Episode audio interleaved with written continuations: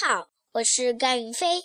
今天我给大家讲一个成语故事，名叫“刮目相看”。吕蒙是三国时吴国的名将。一次，孙权对他说：“你在朝为官，应该多读些古训、历史之类的书才好。”吕蒙说：“我军务繁忙，哪里有时间读书呀？”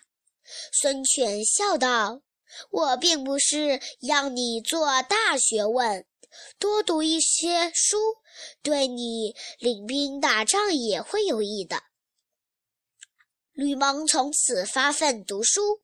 一天，鲁肃找吕蒙讨论政事。对吕蒙的见解感到很惊讶，说：“想不到士别三日，当刮目相看了。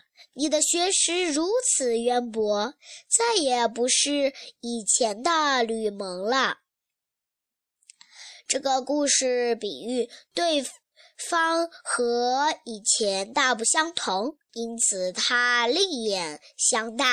谢谢大家。